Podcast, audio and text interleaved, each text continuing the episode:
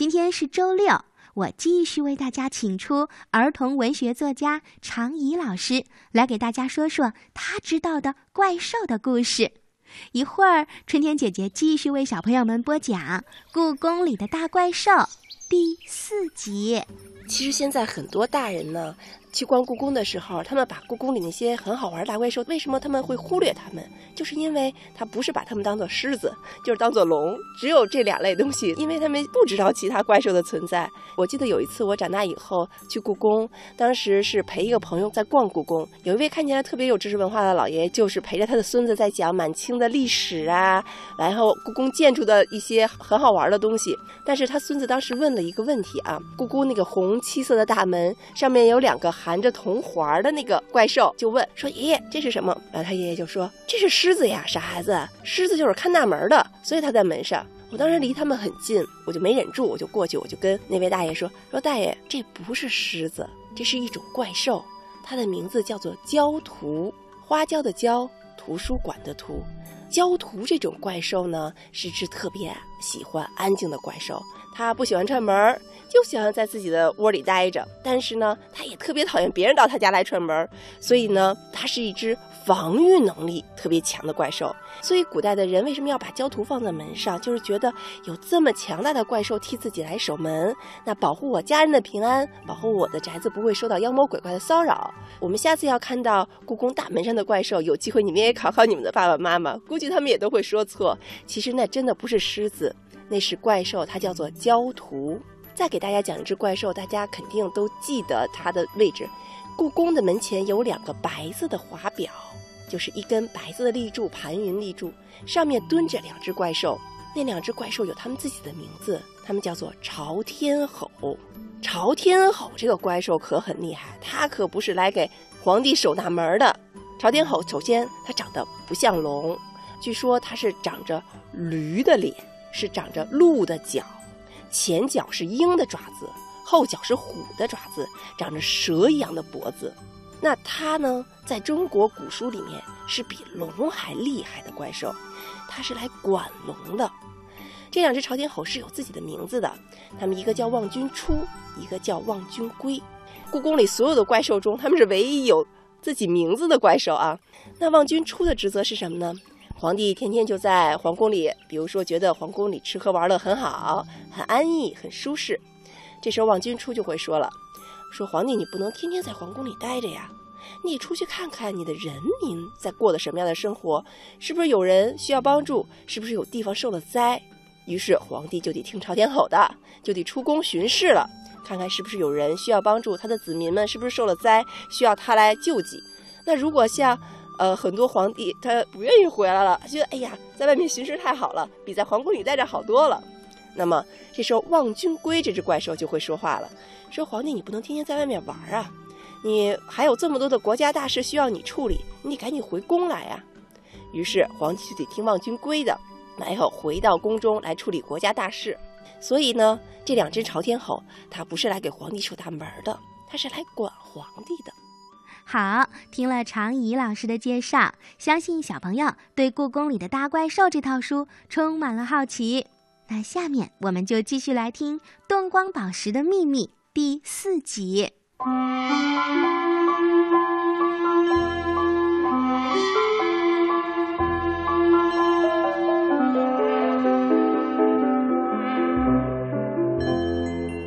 鸟这种动物对声音什么的是最敏感的啦，只要我动一动，树上的鸽子们一定会发现我的。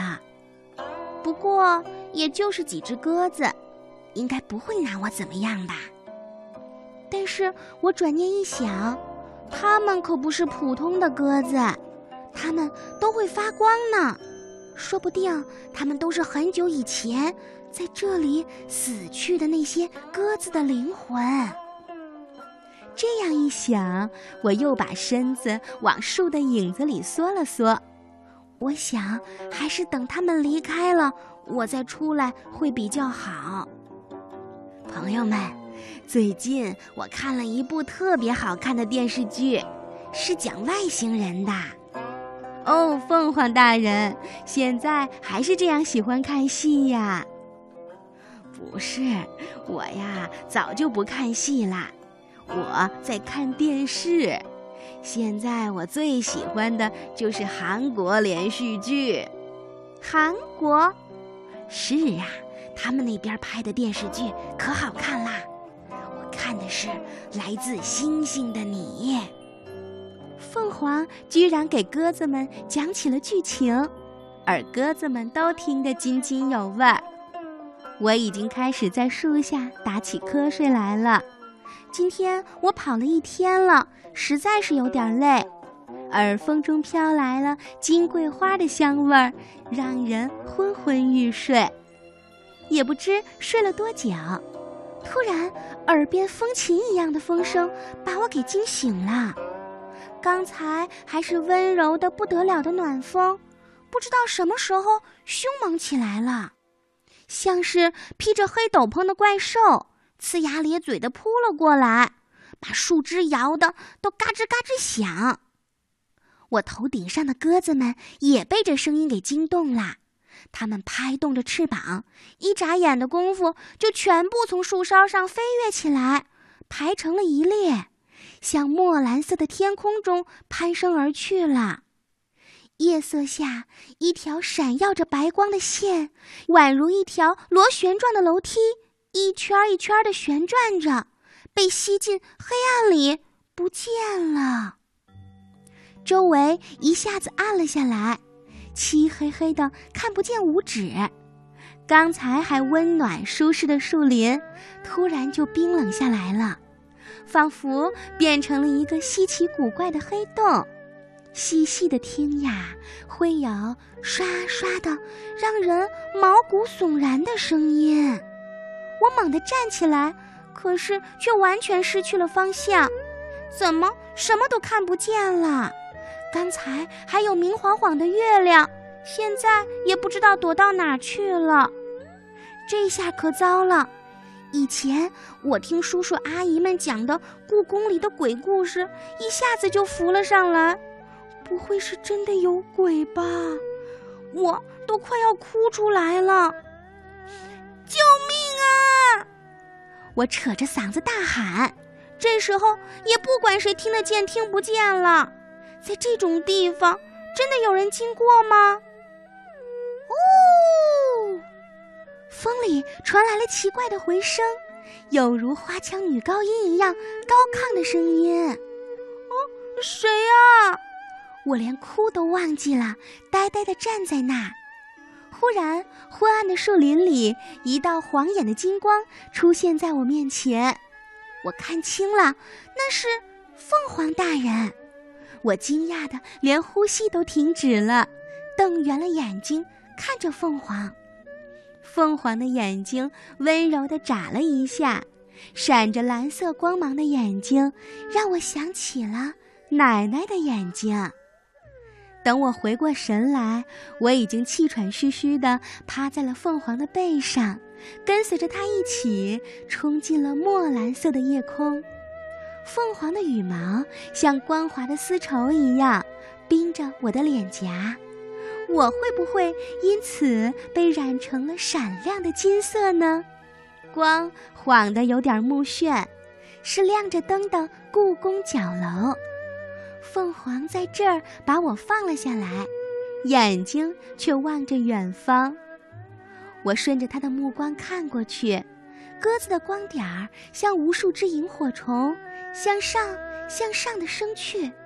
不知道什么时候，我们站在了布满星星的天空下面，而月亮也重新露出了脸庞。它们，那些鸽子，消失了。站在凤凰的旁边，我的心砰砰地跳个不停。是的，他们回到灵魂的世界去了。说到底，这些不过是故宫里死去的那些鸽子的灵魂。凤凰这样说，果然和我猜的一样。我点了点头。谢谢你救了我，凤凰大人。好了。这个时间，小雨也应该去找你妈妈啦。您认识我？这可真是太意外啦！怎么会不认识？一个能听懂动物和怪兽们语言的女孩。哼，有一期的《故宫怪兽坛》上，你还是头条呢。故宫怪兽坛，原来野猫梨花把我也写上去了。我开始担心梨花会不会把我捡到神奇耳环的事情也写上去。要是写了，估计失主很快就找到我啦。如果失去了耳环，我还能听懂他们的话吗？也就不会碰到这么多有意思的事儿啦。尽管我知道耳环并不属于我，但现在我已经越来越害怕失去它啦。时间不早了，我必须赶快回到妈妈的办公室。好的，我回去了，下次见了，凤凰大人。我耷拉着脑袋和凤凰告别，但是很快又转了回来。请问，如果下次想见您，到哪儿能找到您呢？嗯，到角楼找我吧。等到太阳落下的时候，故宫里空无一人。如果你想见我，就来角楼吧。角楼，您不在太和殿吗？怪兽们好像都喜欢太和殿。我不会待在那儿，建筑呆板又没品位。角楼才是故宫里最美的建筑呢。嗯，是这样啊。我点了点头，和凤凰告别了。我顺着角楼的楼梯往下走，路过一楼警卫室的时候，开着的玻璃窗里传来了电视机的声音。现在是下班时间，警卫们应该正在看电视。我从窗户望过去，却被吓了一跳，因为我发现凤凰大人正趴在另一侧的窗户上，一边看电视一边抹眼泪呢。电视里播放的不正是韩国的电视剧吗？可能是因为情节太扣人心弦了，没有一个警卫注意到站在窗户上的凤凰。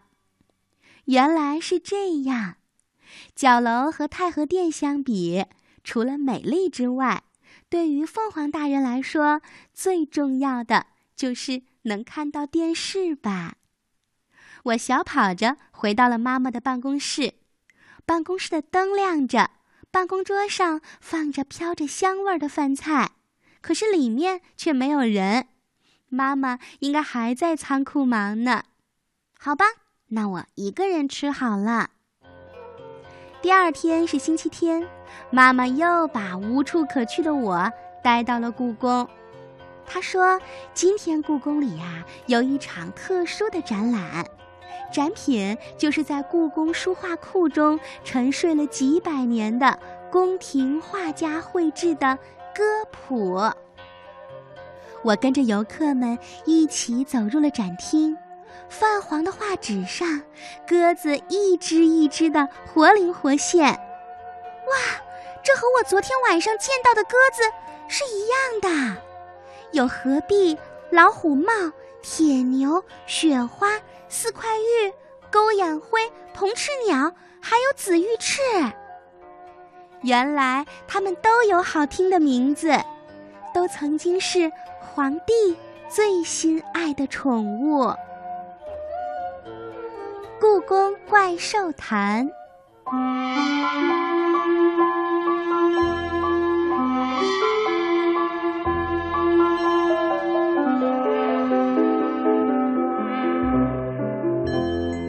梨花说：“有一天，她看见一朵特别像鲸鱼的云彩，于是她决定办一份报纸。我问她：‘鲸鱼和报纸到底有什么关系？’他说：‘那个时候他肚子饿得要命，哪怕有一条鲸鱼在他面前，他也能一口吞下去。他当时只觉得办报纸能赚点钱。’”让他不至于天天饿肚子。于是，一份叫《故宫怪兽谈》的报纸就这样出现在故宫里了。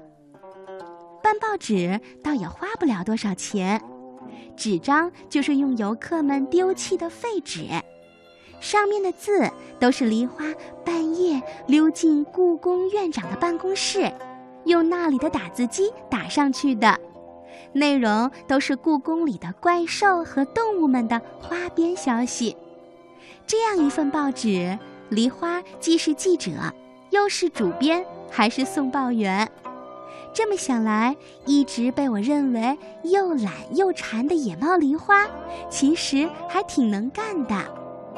刚开始的时候，梨花还专门为自己在故宫旁边的宠物店定制了一件西服裙。但是，当她穿着这件西服裙去采访龙的时候，却被龙给嘲笑了很久。你这个样子更像是保险推销员，而不是记者。龙一边打着哈欠，一边说：“你该给自己做件马甲。”有很多兜的那种马甲，那样装扮会不会太随便啦？嘿，现在的记者不都是那个样子吗？龙是故宫里独一无二的领袖，所有的怪兽和动物们都把他当皇帝一样尊敬。梨花也不敢得罪他，只能在一旁乖乖的点头。不过好在那天的采访比较顺利。龙谈了很多有趣的故事，还透露了自己最喜欢的儿子其实是吻兽。第一份报纸就这样做出来了，梨花激动的都流泪了。那个用房屋中介宣传单的背面印出来的报纸，之前一个房屋中介人员在故宫门口发传单，结果呀，一天游览结束的时候。故宫里到处都扔着这种宣传单，报纸的最上面是一张龙的侧面照片，这是梨花用在御花园捡来的一台数码相机拍的。那是台小巧的相机，像玩具那么大，被游客落在了御花园的花丛里。是一只刺猬先发现了它，后来被梨花用一盒猫罐头给换了过来。报纸是彩色的，因为院长办公室的打印机是彩色打印机。字虽然有点小，但是这对故宫的怪兽和动物们来说都不是问题。因为《故宫怪兽谈》第一期出现了龙的报道，故宫里的怪兽和动物们都不敢小瞧这份报纸了。只有龙的另外八个儿子，却因为看了报纸争风吃醋。把吻兽给揍了一顿。就这样，开始有动物们订阅这份报纸啦。他们有的花钱订阅，在故宫里，动物们经常可以捡到游客们掉落的零钱，尤其是猫和鸽子。还有的呢，是用少量的食物来换。当然，猫粮和猫罐头是最受梨花欢迎的。狗粮、玉米粒儿、小虫子之类，梨花也会接受的。怪兽们都是免费阅读的，因为他们的新闻在动物里特别受欢迎。梨花希望这样可以拉近与怪兽们的关系，让他们愿意接受自己的采访。不过，可能是定价太低了，有的时候一块猫饼干就能换半年的报纸呢。虽然故宫怪兽坛的客户越来越多，可是梨花还是吃不饱。但是现在的梨花已经爱上了办报纸这份工作，他一边吃着我为他提供的猫粮和猫罐头，一边更加努力地寻找新闻了，甚至开始计划出鸟语版和猫语版的故宫怪兽谈。干我们这行，总能碰到特别有意思的事儿，或者采访对象，所以一干起来就怎么都停不下来了。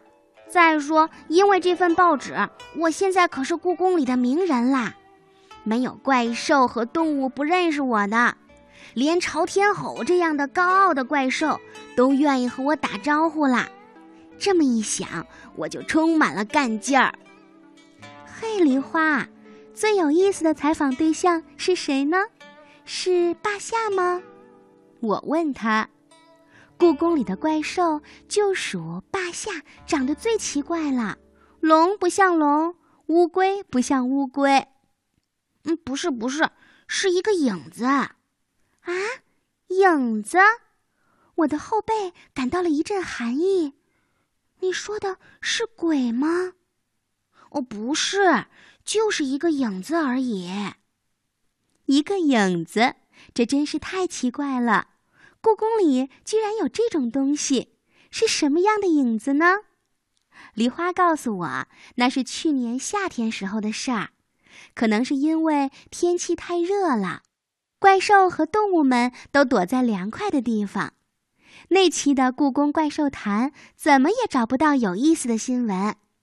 有一天，北京下了很大的雷阵雨，梨花冒着雨跑了出去，因为雷雨的时候，闪电很容易会劈到故宫屋檐上的吻兽。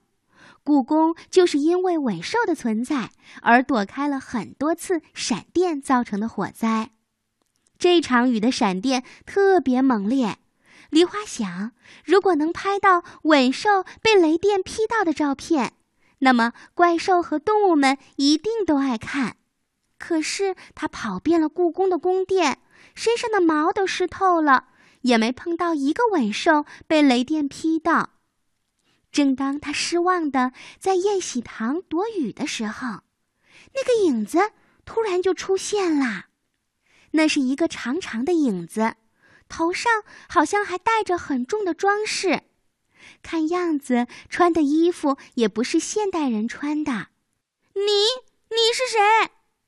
梨花一边警觉的往后退，一边问：“我吗？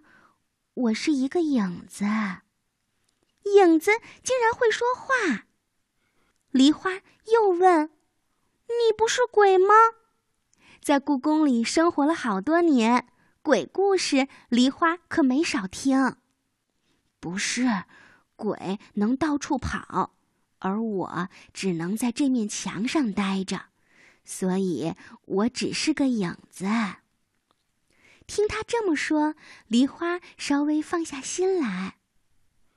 你是谁的影子呀？影子蹲下来，和梨花面对面的说：“哦，我是一个叫月雨的宫女的影子。两百多年前，月雨也是在这样一个雷雨的晚上经过这儿。那个时候，刚好有一道闪电劈中了这面宫墙。”因为宫墙里含有一种叫四氧化铁的成分，闪电就把月雨的影子用电给传导下来了，就像是录像机一样给录了下来。这就是我。